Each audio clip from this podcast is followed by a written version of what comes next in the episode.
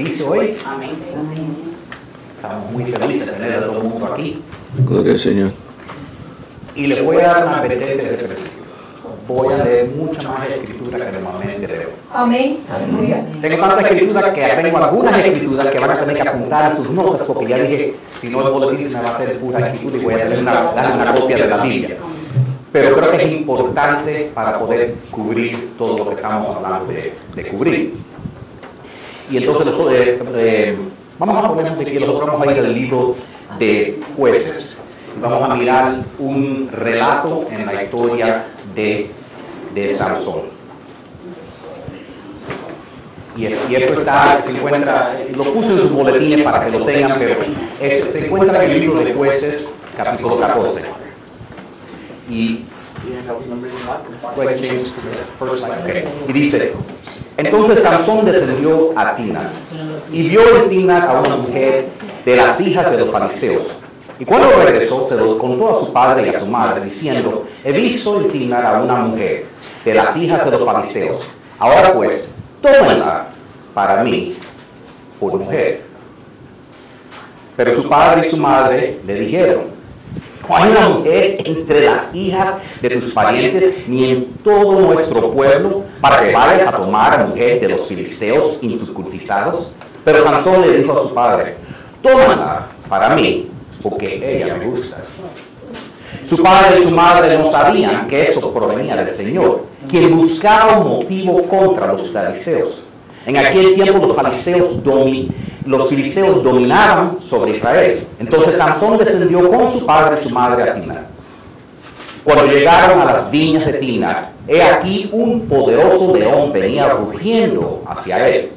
Y el Espíritu del Señor descendió con poder sobre Sansón, quien sin tener nada en su mano despedazó al león como quien le parece un cabrito. Eso está raro, no sé. Yo no creo que podría despedazar un, un cabrito con mi mano, pero está bien. Pero no contó, pero no se lo contó ni su padre ni su madre lo que había hecho. Des- Descendió pues y habló a la mujer y ella le agradó a Sansón. Al regresar después de algunos días para tomarla por mujer, se apartó para, para ver el cuerpo muerto del león. Y he aquí en el cadáver del león había un enjambre de abejas y miel. Él la recogió con sus manos y se fue comiendo por el camino. Cuando alcanzó a su padre y a su madre, les dio a ellos y ellos comieron, pero no les contó de dónde había recogido la miel del cadáver del león. Su padre descendió a donde estaba la mujer. Luego Sansón hizo allí un banquete, porque así lo solían hacer los novios. Y sucedió que cuando lo vieron, trajeron a 30 compañeros para que estuvieran con él. Y Sansón les dijo, les dijo, permitan que les proponga una adivinanza. Si en los siete días del banquete la interpretan, aciertamente y me la descubren, les daré 30 prendas de lino y 30 vestidos finos. Pero si no me las pueden interpretar ustedes, me, me darán a mí las 30 prendas de lino y los 30 vestidos finos. Y ellos respondieron, dinos la, la alianza y la escucharemos. Entonces les dijo, del que come salió comida y del fuerte salió dulzura. Y ellos no pudieron interpretar la adivinanza en tres días. Y sucedió que en el cuarto día dijeron a la mujer de Sansón, persuade a tu marido que nos interprete la adivinanza, si no te quemaremos a ti y a la casa de tu padre. ¿Será que nos ha invitado aquí para despojarnos? Y la mujer de Sansón lloró durante los, lloró durante los siete días y le dijo, tú solo me odias y no me amas. Has propuesto una adivinanza a los hijos de mi pueblo y no me las has interpretado a mí. Y él le respondió, "He aquí ni a mi padre ni a mi madre las se la he interpretado. ¿Te la había de interpretar a ti? Y ella lloró delante de los siete días y ellos, que ellos tuvieron el banquete. Y aconteció que al séptimo día se la interpretó porque ella lo presionaba. Entonces ella se lo explicó la adivinanza a los hijos del pueblo. Y al séptimo día, antes de, de la puesta del sol, los hombres de la ciudad contestaron, qué cosa es más dulce que la miel y qué cosa es más fuerte que un león. Y él le respondió, si no hubieras hablado con mi vaquilla, no habrían descubierto mi adivinanza. Entonces el Espíritu del Señor descendió con poder sobre él. Y él bajó a Ascalón. Mató a 30 hombres de ellos. Y tomando sus despojos, dio los vestidos finos a los que habían interpretado la adivinanza. Encendido con ira, regresó a la casa de su padre. Entonces la mujer de Sansón fue dado a su compañero que le había asistido en sus bodas se pueden sentar en la presencia del Señor. Santo Espíritu de Dios, te damos gracias, Señor, por tu palabra, Señor, por tu revelación continua que hay sobre los planes divinos que tú tienes para tu reino, Dios. Ayúdanos para entenderla, interpretarla y hacerlo parte de nuestras vidas, Señor. En el nombre de Jesucristo. Amén. ¿Seré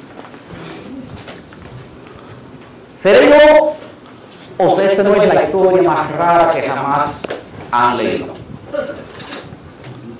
A mí, si, tú, si, alguien te, si tú no conocieras la historia y alguien te, te cuenta esta historia, dice, ¿qué paquete? Eh, pero no, vamos a mirarla ojos como si no supiéramos lo que iba a pasar. Y hay una razón por eso. En este tiempo, el pueblo de Israel no tiene rey. Dios es el rey de los israelitas. Y entonces la persona con mayor autoridad sobre ellos, el que los gobierna, es, son los jueces. El problema es que el pueblo de Israel está, son esclavos, son oprimidos bajo los filisteos en este momento. Entonces en sí, Sansón es el jefe de los esclavos.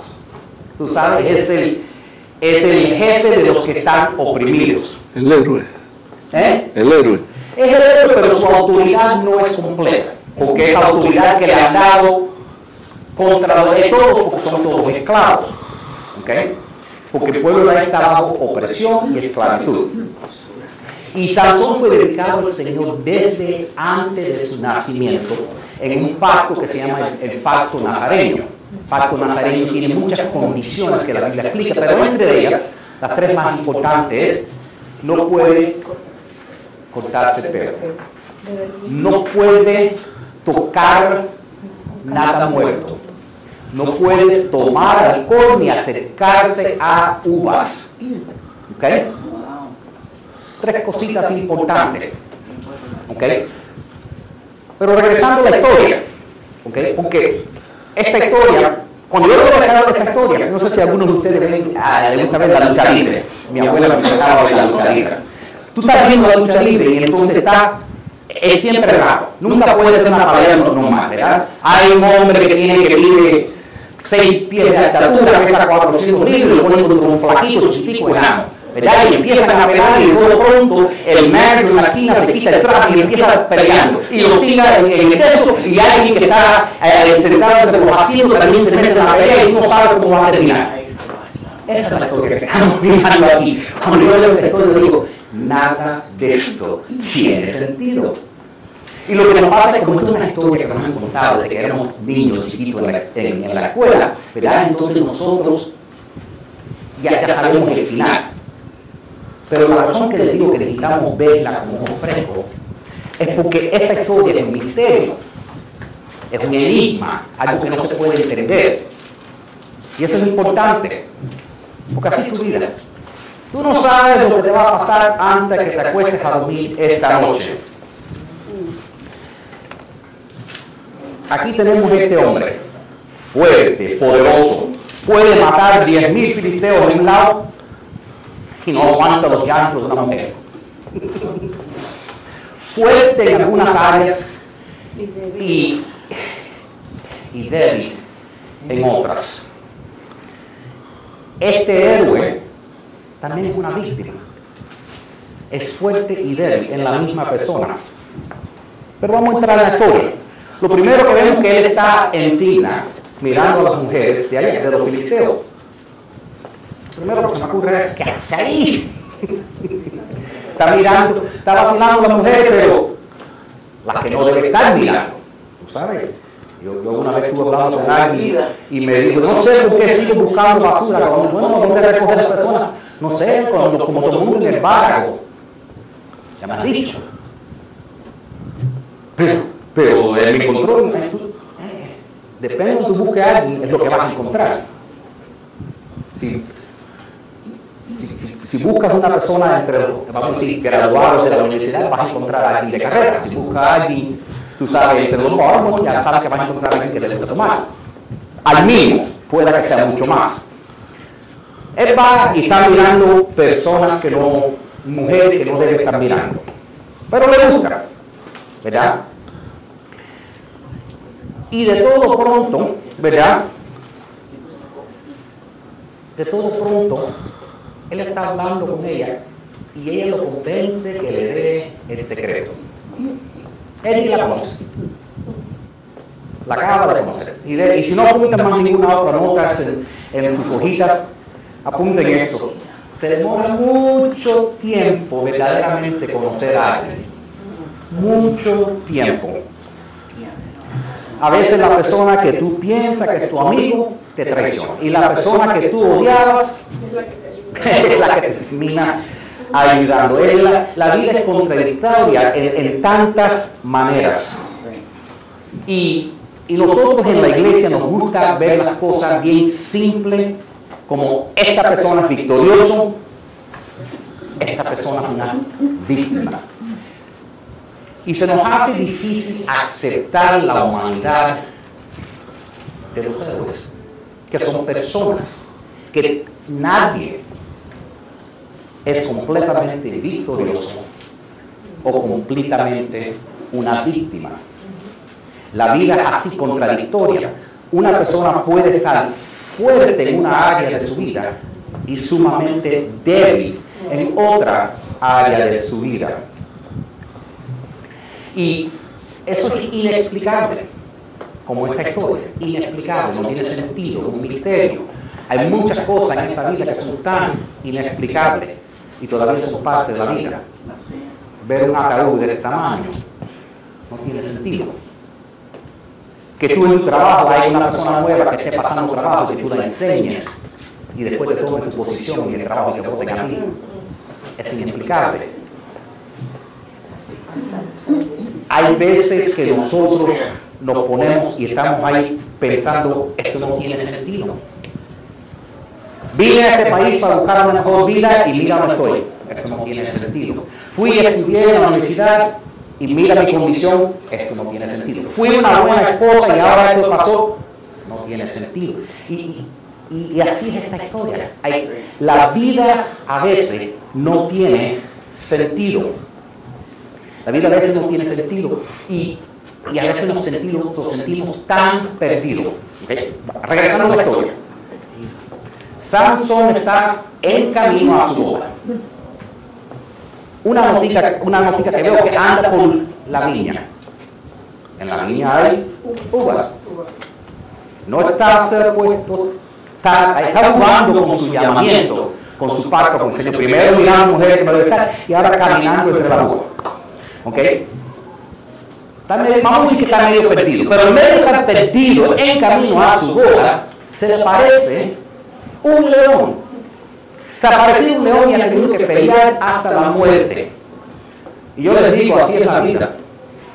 A veces, cuando los muchachos, yo tengo muchachos de diferentes edades, y cuando son jovencitos, 18, 25 años, lo saben todo. Tengo un plan de mi vida, yo sé lo que voy a hacer cuando tenga 35, voy a tener mi primer millón, a los 40 voy a estar retirado, con tanto dinero, pero no voy a saber cómo gastarlo. Pasan 20 años y, y estamos a la edad, ni sabemos, ni sé quién soy, ni sé lo que voy a hacer, ni sé qué planes trabaja, tú haces planes y no funcionan, a veces lo que tú, lo que tú votaste termina trabajando, y mientras más años pasan, más descubro que la vida no tiene sentido. Y y se le parece un león andando, vamos perdido por la viña. Y así tu. Estás perdido, no sabes lo que estás haciendo, estás enfrentando problemas, tienes un problema económico, tienes un... Otra vez.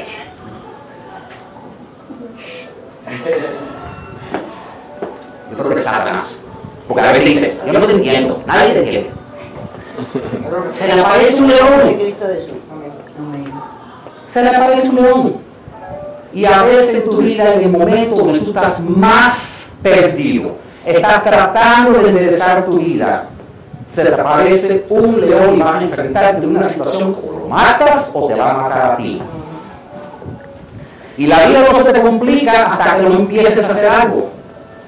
Tu vida no es complicada hasta que no eres dueño de casa. Tu vida no es complicada hasta que no te cases. Tu vida no es complicada hasta que no empieces la universidad. Tu vida no se complica hasta que tú no empieces a levantar armas y el le- león rugiente de Satanás se te va a aparecer y no te va a dar una oportunidad para enderezar tu vida. Y tú vas a tener que luchar. Y yo, y yo no sé, pero hay, quizás hay alguien que, tiene que matar a ese león, tiene que acabar con eso, eso va a acabar contigo. Porque a veces tenemos problemas en nuestra vida que si no terminamos con ese problema, si no lo matamos, si no lo eliminamos, ese problema nos va a eliminar a nosotros. Esta vida, ¿por qué esta vida es tan complicada? ¿Por qué esta vida parece que no tiene sentido? El Señor dice, yo soy el alfa y el omega. Dice, soy el principio. Ay, me di cuenta que me metí la Biblia. Soy... ¿Para qué lo traje si no me lo voy a poner? Soy el principio y el fin.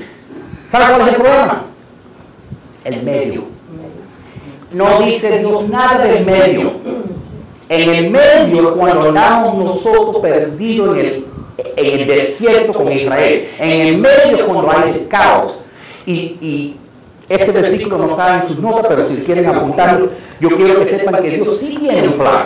¿ok? Dios sí tiene un plan para ti.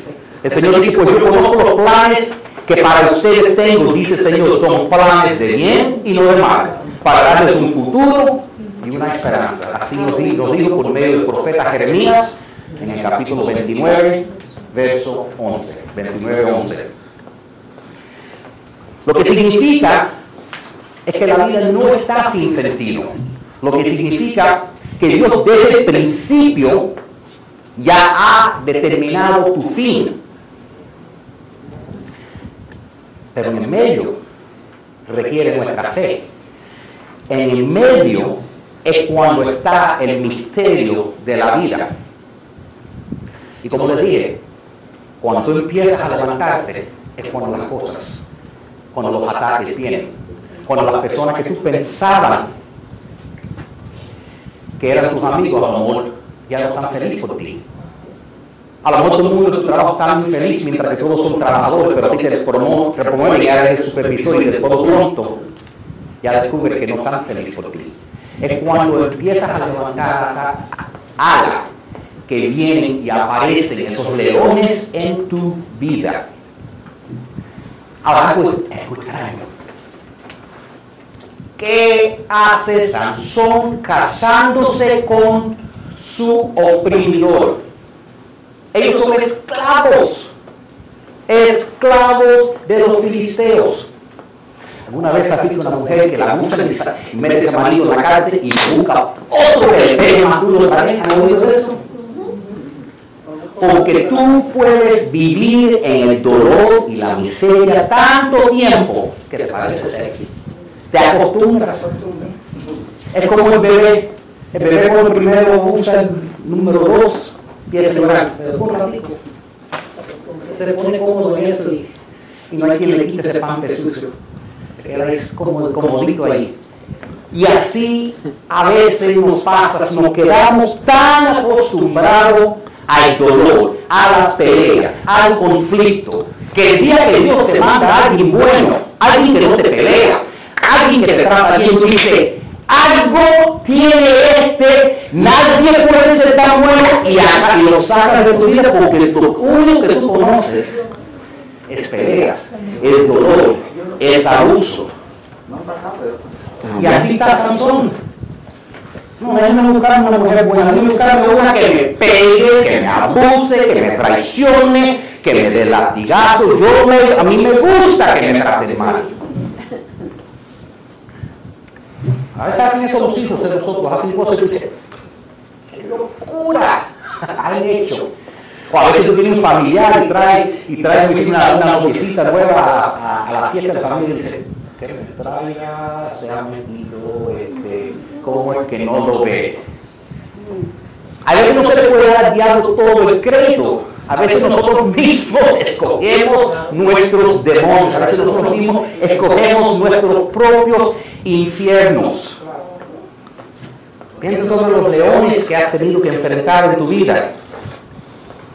Cuando tú has tratado de hacer algo, cuando has tenido que luchar contra la depresión, has tenido que luchar contra la confusión, tenido que luchar contra el león de, de, de la enfermedad.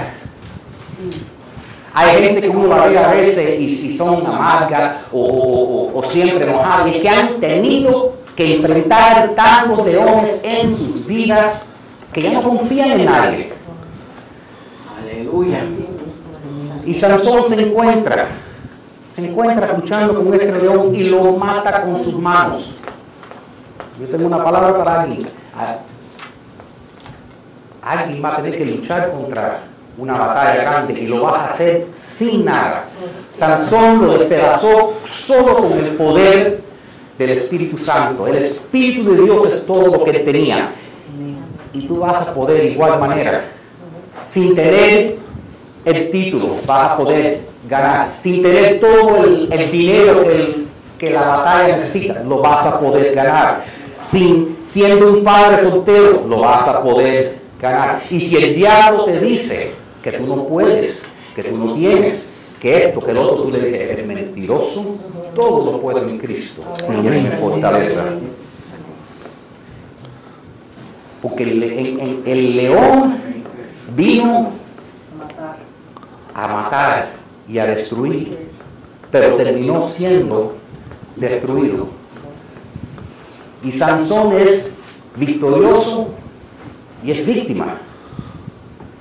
Y el león está muerto después, pero se encuentra miel viva dentro de él. Esta historia, como dije, es un misterio. Y así es nuestra vida. Es un misterio porque hay algunos de ustedes que son como yo que dicen que si no hubiera sido por el Señor no estuviera aquí hoy. Amén. Soy un milagro vivo. Que la gloria sea al Señor. Amén. Salmo 144, 1, bendito sea Jehová mi roca, quien adiestra mis manos para la batalla y mis dedos para la guerra. Dice que David, la Biblia dice que David nunca perdió una guerra que enfrentó porque el Señor lo preparaba para la batalla y sea lo que sea, porque estés en la iglesia, porque estés haciendo lo bueno, no significa que de todo pronto, cuando estés en camino a tu boda, cuando estés en camino a esa fiesta, cuando todo está perfecto, cuando estés en camino a la iglesia, que no se aparezca ese león, esa batalla. Yo quiero que sepas que tú no necesitas tener todo el dinero, no necesitas tener todas las conexiones, tú no necesitas, solo necesitas el poder de Dios. Amén. Y, y lucha. Porque lo más triste es ver un hombre o una mujer de Dios rendirse y ponerse con boca para arriba en derrota sin pelear, como hizo cuando, mandó, cuando Dios mandó los espías a ver la tierra prometida y 38 de algunos de los, de los, ah, de los espías vinieron para atrás y dijeron, no, son muy grandes. No importa si tienes la, vente- la ventaja o no. Con Dios todo lo puede. Por eso te, digo hoy, pelea. Pelea aunque, aunque no te digan que no puedes. Pelea aunque no tengas suficientes fondos. Pelea contra el cáncer. Pelea contra la leuquimia. Pelea contra diabetes. Pelea contra el temor. Pelea contra la tristeza y la soledad.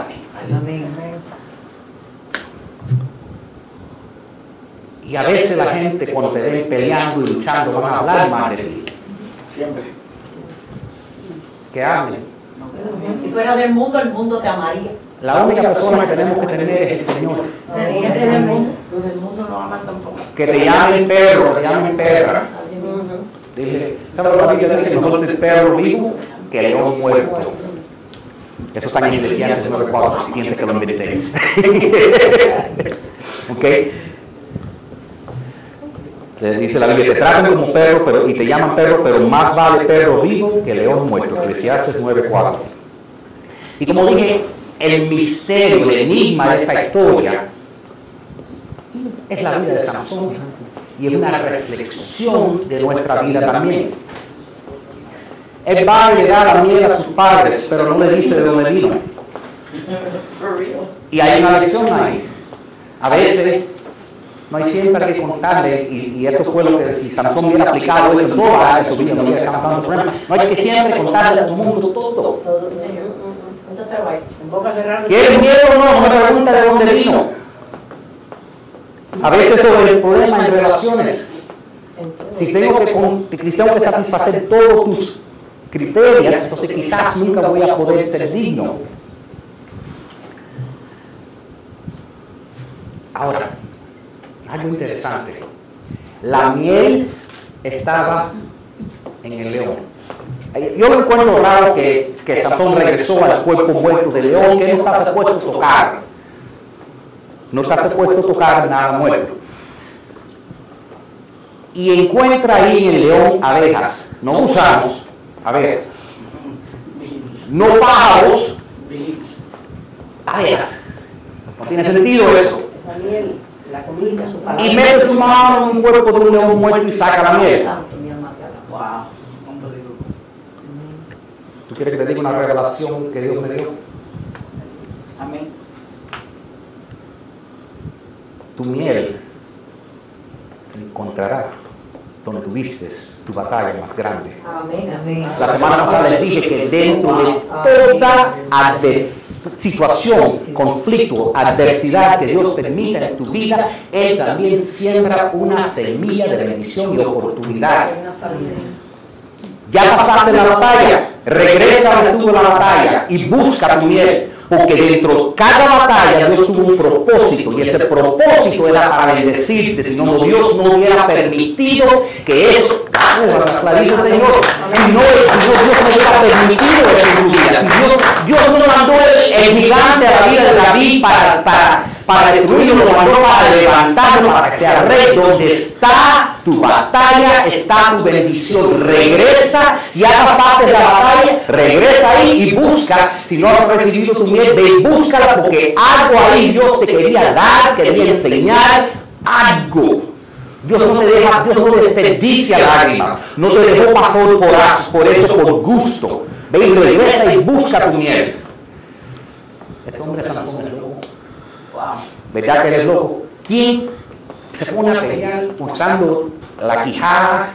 Yo ni sé cómo se usa una quijada para pelear. Y. ¿Y, quién coge una zorra y le prende el rabo y le tira una portada a la gente? eh, y no aguanta una mujer llorando. Yo no sé. Tú sabes, yo, yo estoy leyendo la historia, la leí y, y yo en mi cabeza me empecé a soñar. Yo me imagino si fuera conmigo, digo, ¡deja que llore, chico! Que llore, llore, llore, que llore hasta que se hagan las lágrimas. No le tienes que decir nada. Pero déjame preguntarte a ti. ¿Qué es lo que te hace a ti enojarte? ¿Qué es lo que te saca a ti de casquicia? ¿Qué es lo que te hace a ti débil? ¿Qué cosa te da a ti la victoria y qué cosa a la misma vez te hace a ti una víctima? Podemos aceptar la humanidad de nuestros héroes. Porque la verdad es que no podemos escoger las partes de Sansón que nos gustan y las partes que no nos gustan. Igual que no lo puedes hacer con tu esposa, con tu esposo. No puedes decir, mi amor, te voy a picar a la mitad porque me gusta esta parte de ti, pero esta parte, goodbye. ¿Verdad? No lo puedes hacer con tu padre. Me gusta que mi padre tiene esta cualidad, pero la voy a picar a la mitad porque esta parte. No. Todo el mundo viene con sus cosas buenas y sus cosas malas. Pero nosotros como cristianos queremos categorizar a este es bueno o este es malo. Y dentro del mundo hay semilla de bueno y semilla de malo. Todo el mundo puede ser un santo todo el mundo puede ser un diablo. Todo el mundo tiene un poquitico de las dos semillas dentro de ellos. Sea quien sea, somos humanos y tenemos que poder aceptar la humanidad porque es tan fácil para nosotros calificar esta persona es una victoria, esta persona es una derrota, esta persona es buena, esta persona es mala. Son personas, somos humanos, somos complejos. No puedes tomar lo bueno sin lo malo. Y, sí, y, y, y eso es lo que a veces pasa en relaciones. Si una persona, una persona llega al punto que no puede vivir a todas las expectaciones de la otra, porque al principio solo se ve lo bueno, y todo lo que tiene que hacer es vivir con alguien para descubrir lo malo. ¿Ok? Es verdad. Como ustedes las mujeres tienen la costumbre de decirle a los hombres, echarle a las mujeres, le dicen a los hombres, yo nunca, yo nunca paso gas. y cuando voy al baño como las flores. ¿Verdad? Y a veces lo creemos esas mentiras. Como ustedes siempre tienen regalitas. Sabes, mientras más tú logres en tu vida, menos vas a ser entendido. Porque personas van a esperar más de ti y no van a aceptar que tú eres humano.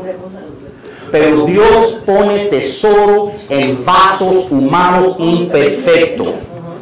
Y tú puedes ser tan bueno tan lleno de sabiduría en una área y tan estúpido en otra. Pero algo interesante. Dice la historia que sus padres no sabían que esto vino del Señor. Ok. Cuando yo leí eso dije, wow, espera. Entonces, Sansón casarse con la mujer inapropiada era del Señor. Sí, la verdad. Todo era plan. Eso. Era un plan de Dios. Era un plan de Dios. Hay una revelación ahí para nosotros. Significa, nosotros sabemos que Dios usa nuestras victorias. Sabemos que Dios usa lo bueno que tenemos. Pero usa lo malo. Usa tus derrotas. Nosotros le damos gracias a Dios por todo lo que sale bien en nuestra vida y, y, y con lo que sale más no, ¿verdad? Pero ¿cómo tú sabes si lo que te salió más no era del Señor como parte de su plan largo, más alto, más amplio que lo que tú tienes la capacidad de entender. Tus derrotas también son del Señor. Si tú estás en la voluntad de Dios, Dios usa lo bueno y usa lo malo. Usa, usa tu inteligencia y usa tu ignorancia también. Usa todo lo que tú eres para su gloria, porque Dios teje todo junto. Romanos 8, 28 nos dice, y sabemos que, Dios hace que todas las cosas trabajen para el bien de los que lo amen, los que son llamados conforme a su propósito. Que si, si tú estás en la voluntad de Dios, si tú amas a Dios, Dios va a usar aún tus errores, aún tu malo, aún tus defectos, todo lo va a usar como parte de su plan. Dios no solo va a usar tus partes buenas, Dios va a usar tus errores. Dios dijo, Jonás, yo voy a usar tu espíritu de rebelión para salvar a Nínive. Rahab, tú eres prostituta, no tienes miedo de meter un hombre en tu casa. Perfecto, tengo dos espías que necesito que tú escondas en tu cama para mi propósito. Dios usa personas imperfectas. Dios dice, yo voy a usar lo bueno y lo malo. A lo mejor el mundo te rechaza lo malo, pero Dios dice, yo te hice como eres y voy a usarte lo bueno y lo malo. Dios dice, a lo mejor la gente no te entiende, pero tú eres perfecta para Dios. Dios le dijo Moisés, tú tienes, tú tienes un tartamudo, pero con esa boca tartamuda vas a liberar a tu pueblo.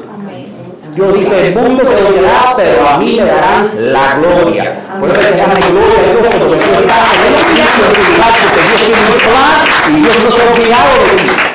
Hay que mirar a nuestra vida y darle gloria por lo que Él te ha sacado.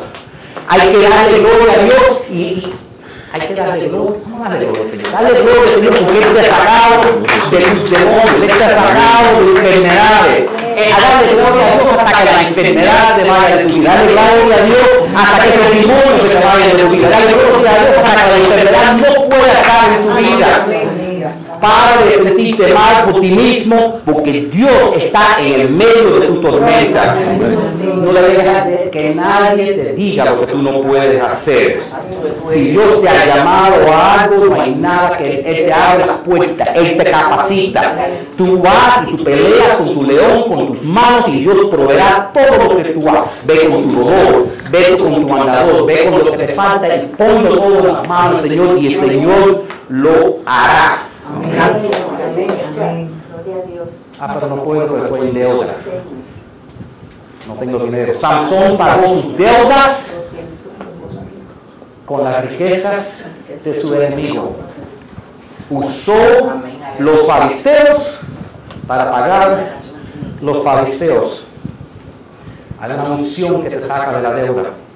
Porque el plan de Dios no es que su pueblo, sus hijos y sus hijas estén bajo deuda. Y Dios puede sacarte de tu deuda. Y, y Sansón no tuvo que usar un kilo de su dinero para pagar su deuda. Y Dios te puede sacar de tu deuda. Yo no sé de quién es esa palabra. Pero Dios te puede sacar de tu deuda. El Espíritu Santo puede abrir re- recursos y fondos que han sido guardados para ti. Proverbios 13, 22 dice esto. Pero la riqueza de los pecadores está reservada para el justo. La riqueza de los pecadores pasa a manos de los justos. Amén. Tú ves lo que está pasando en la economía. Si tú no ves, yo te lo voy a decir, va a ser, esto va a ser peor de los 1930 cuando era la Gran Depresión. Va a ser eh, la transferación de dinero más grande. El dinero no se desaparece.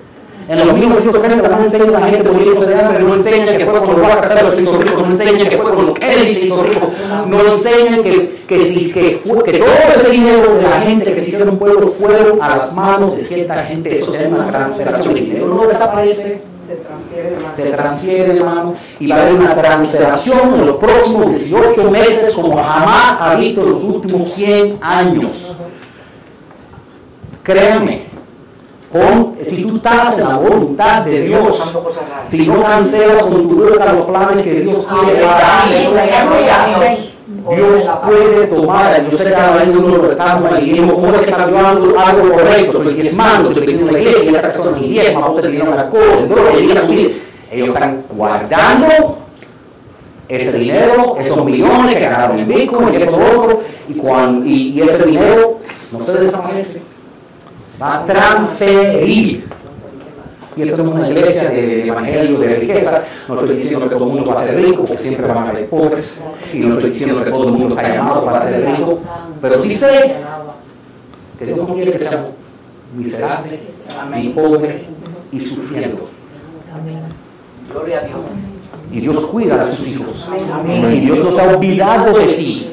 Amén. Y cuando tú veas todo lo que está pasando en el mundo, no entres en temor pensando se va a caer el dólar, se va a caer esto, los Estados Unidos, que se caiga porque se caiga, todo el imperio tiene que caer. Y un- los imperios todos duran aproximadamente 250 años, Estados Unidos tiene 220, que se caiga lo que se caiga. Siempre va a dar algo, no importa. Si tú estás en la voluntad de Dios y hay diez mil por aquí y mil por allá, Dios va a asegurar que tú no caes. Amén. Aleluya, gloria a Dios. Yo pasé la pandemia, lo más que me molestó era el contact tracing. Imagínate, yo soy un pastor. Cuando alguien tiene COVID, ¿qué es lo que hay que hacer? Apartarse de ellos. Soy pastor, ¿qué tengo que hacer yo cuando alguien tiene COVID? Tengo que darle un abrazo y restregarme con ellos y orar por ellos. Yo no me escondí. Ay, no, ay, Yo no me escondí de nadie. Yo fui a ver los enfermos. ay, no. Porque la Biblia, la Biblia lo dice. Este evangelio aplica solo a todas las enfermedades excepto COVID. La Biblia dice, pon tu mano sobre los enfermos, porque la oración del justo es mucho. Y no te ser honesto, a veces tenía miedo que me enfermar, porque esa es la voluntad, pero yo no me enfermé. Dios te bendigo. Gracias. De Y de igual manera, puede que todo el mundo vaya en bancarrota en los próximos 18 meses, no significa que tú tienes que porque tú eres apartado del Señor. Amén. No pierdas tu fe. Tú sigue adorando al Señor en todo lo que esté pasando y aún si pierdes algo, date cuenta que quizás Dios lo está usando como parte de su plan. Pero tienes que estar consciente qué es lo que te hace vulnerable a los ataques del enemigo. La, la historia dice que Sansón fueron después y le sacaron los ojos y estaba ahí trabajando en moliendo. Y su pelo empezó a crecer de nuevo. Y a lo mejor tú te sientes igual, como un esclavo. Que te levantas de la mañana a la noche y estás ahí moliendo y trabajando como un esclavo. Pero de la misma manera que antes, desde que Sansón se arrepintió delante del Señor, ya el Señor le empezó a crecer para atrás su pelo, porque el Señor sabe el futuro, el Señor supo que él se iba a arrepentir y ya le estaba haciendo crecer el pelo. Y, quizás tú no has pedido tu milagro todavía, quizás tú no estés en el punto, pero Dios ya está poniendo las cosas en su lugar y creciendo para atrás el pelo para restaurar lo que tú has perdido, porque nunca fue plan de Dios que su pueblo sea robado. Amén.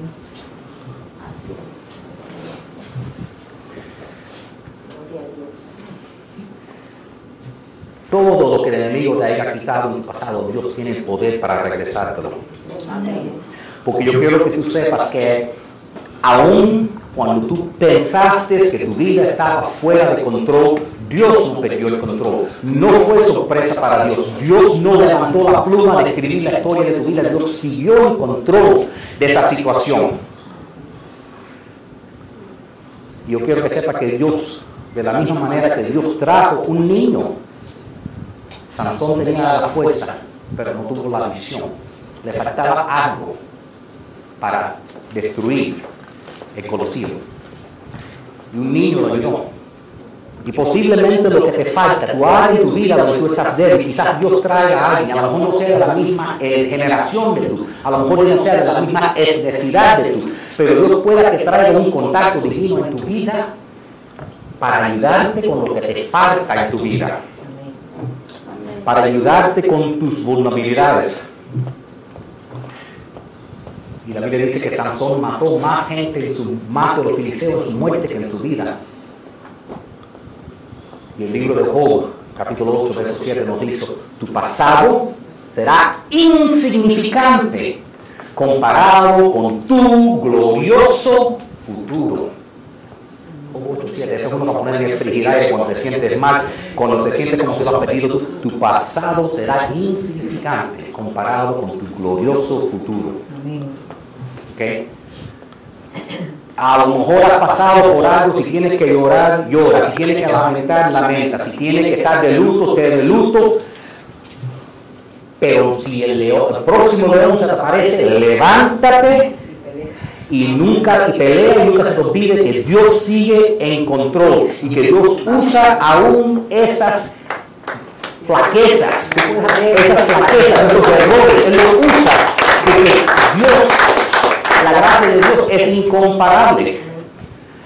Dios puede usar aún, aún lo, que te, lo que te hará susto para su gloria. Dios ministra en tu debilidad, Dios ministra en tus deudas. Dios, no puede- Dios te, tiene que, tenemos que estar con una confianza, no arrogancia, confianza en el poder de nuestro Dios. Y no, des- y no pidas tanto perdón por lo que has hecho en el pasado, ya eso se quedó ahí. Tú eres quien eres y tus errores y tus cosas correctas te han traído y han desarrollado el carácter de hoy, porque Dios está mucho más interesado en desarrollar un carácter cristocéntrico en tu vida a que estés siempre cómodo o cómoda.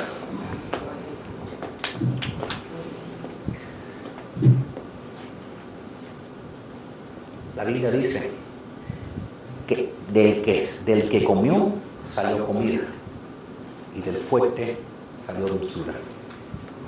Hay alguna gente que no se puede perdonar a ellos mismos por los errores que han hecho en el pasado. Y así estamos llegando al fin, pero o a lo mejor piensas, Dios nunca te pudo, me vas a poder usar a mí.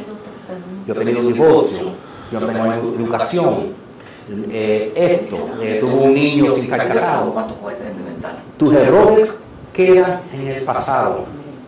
El misterio más grande del Evangelio es que tus errores y tus imperfecciones son exactamente la razón por cual Dios va a escogerte a ti para usarte. Porque Dios dice que Él escoge lo vil y lo menospreciado del mundo para avergonzar. Lo que debían haber estado haciendo eso. Y a lo mejor tú te sientes como estás descualificado, pero Dios no ha descualificado. Dios capacita el llamado. Todo el mundo tiene algo mal con ellos. El otro día estaba hablando con Charlie, me dice, pastor, yo soy medio todo el mundo son medio, locos. No eres la única. Bienvenido al club de la humanidad. Todos somos medio locos. Perfecto, ¿Ok? solo el Señor. Algunos lo esconden un poquitico mejor que otros, pero en- cierto momento todos perdemos la tabla, todos somos imperfectos. ¿Ok? No, es- no se trata de lo que tú sabes, de lo que no sabes, se trata de estar en, la- en el centro de la voluntad de tu Dios. Amén. Entonces, hoy déjalo aquí. ¿Ok? Lo bueno, lo malo, entrégaselo todo a Dios para la gloria de tu Dios y ve- verás y ten fe en medio. Porque la respuesta de la adivinanza eres tú. Amén. Muchas gracias.